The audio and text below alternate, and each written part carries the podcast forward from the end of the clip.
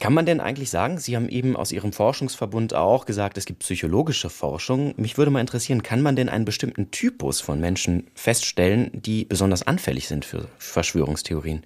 Also es gibt, wenn man sich die psychologische Forschung anschaut, die ist da nicht sehr einheitlich in dieser Hinsicht. Die kommt zu sehr unterschiedlichen Erkenntnissen. Eine Tendenz, die man da sieht, ist, dass je mehr Leute sich extremen politischen Positionen zuwenden, sei es am linken wie am rechten Rand der Gesellschaft, desto mehr neigen sie dazu, Verschwörungstheorien zu glauben. Und das können wir, glaube ich, ganz gut erklären, wenn wir auf die Soziologie zurückgreifen.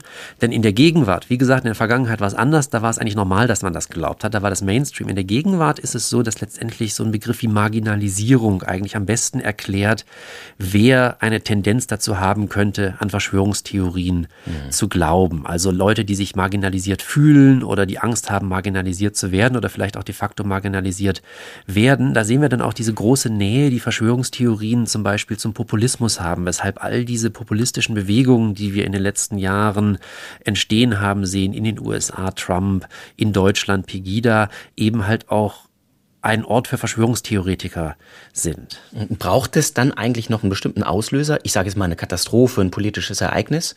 Oder reicht einfach schon eine gewisse soziale Zugehörigkeit, um sich sowas auszudenken? Also man kann das natürlich äh, nicht verabsolutieren. Es ist so, dass die Verschwörungstheorien überall finden werden. Also auch bei allen Geschlechtern, auch wenn, wenn im Grunde Männer eher eine Neigung dazu haben als andere.